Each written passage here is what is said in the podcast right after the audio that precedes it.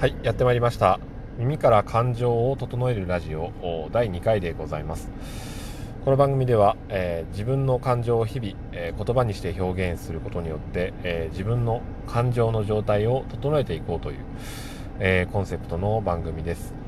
リスナーの方にはそれを聞いていただいて、え赤の他人の感情をこっそりと、え垣間見た上で、えこのようにすればあ人の感情は整っていくんだなというえー、ことをですね、えー、まあ何て言うんだろう参考に、えー、何かの参考にしていただけたらと思います、えー、それではあ今回の内容に入っていきます。今回は、えー、前回の補足で一つあった、うん、感覚というものがあったのでそれについてお話をしてみたいと思います。で、えー、この感情と感覚というものの関係をまずお話ししておくとその感情っていうのは自分の中に今、うん、存在しているものですね。で感覚っていうのは、えー、五感を通じて、えー、感じているものなので、うん、耳から、えー、皮膚から鼻から口から、え目から、うん、いろんな全身から入ってきている情報が感じている感覚器官で感じているものが感覚身体感覚ですね、えそれも存在しているということをきちっと認識した上で、えー、自分の感情を把握していかなければと思いました。で例えば、うん、今あ苛立ちとか怒りとか喜びとか、えー、安心感とかいろんな感情を感じているとして、えー、その前に把握しておかなければいけないものがあ感覚だと思うんですよね。例えば、えー、暑さあ暑い、え空腹感それから、えー、肩こり、まあ、痛みであったりいろんな、えー、身体感覚というものがあります。で今現在の僕はあ少しの空腹感と、えー、だるさあ体の少しのだるさがあるけれども、えー、体が重いということではなく、うん、少しだけ、えー、暑さゆえにだるいと。いうようなあ感じだと思います。うん、そういった、えー、身体感覚を把握した上で今度感情を捉えていくということですね。で今の感情ですけども割とフラットですね、うん、今朝の通勤時間帯はとてもネガティブによっていてそれが通勤する上で中で、えー、ポジティブに寄っていったんですけども今はネガかポジかで言うと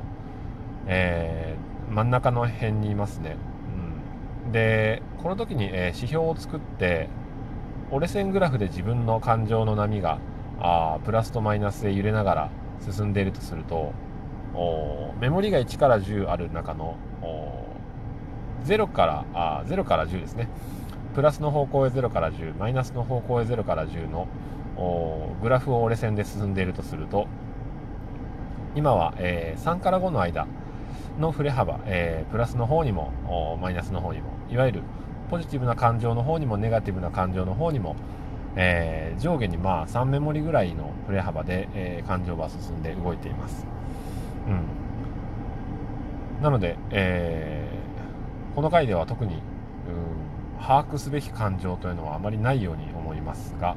あ強いて言うならばこれから仕事場にまた戻りますので、えー、焦り心配仕事に対するまあ焦りであったり全部終わるかなという、えー、不安焦り心配のようなものが常に5段階評価で、えー、3から4の推移で、えー、動いています。でそういった、まあ、焦り怒り怒りはないですけども焦燥感のようなものをあるいは混沌とした気持ちを減らしていくために、えー、どうするかというと目の前のことをきちっと処理をしていくということになるんですけども、うん、だから今現在は割とフラットですね。これはもしかすると朝のうちに、えー、ネガティブとポジティブの感情をきちっと把握をした、えー、おかげかもしれません。一度そういった感情があるということを認識しておくと感情と距離を置くことができるのではないかなとます。ということで、えー、今日前半はあ今日というか今回前半は、えー、身体感覚というものもあると。感覚と感情は、えー、また分けて考えるけれども、うん、その感情の起こりというものが、えー、感覚に、えー、よっている可能性もあると、うん、いうことで、えございました。えそれではあ今日はこの辺りで、え終了にしたいと思います。最後まで聞いていただいてありがとうございました。また、え自分の感情が揺れた時に配信をしてみたいと思います。それでは、さよなら。